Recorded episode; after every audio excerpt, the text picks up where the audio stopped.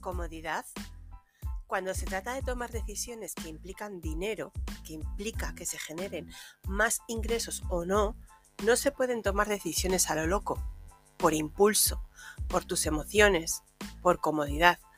Hablando con propietarios de alojamientos rurales, son muchos los que me han comentado que no tienen página web ni quieren hacer una, porque como ya tienen su casa rural en Booking, ya no necesitan nada más.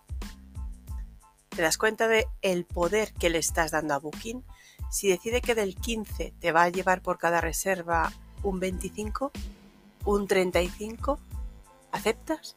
Porque como dices tú, es muy cómodo.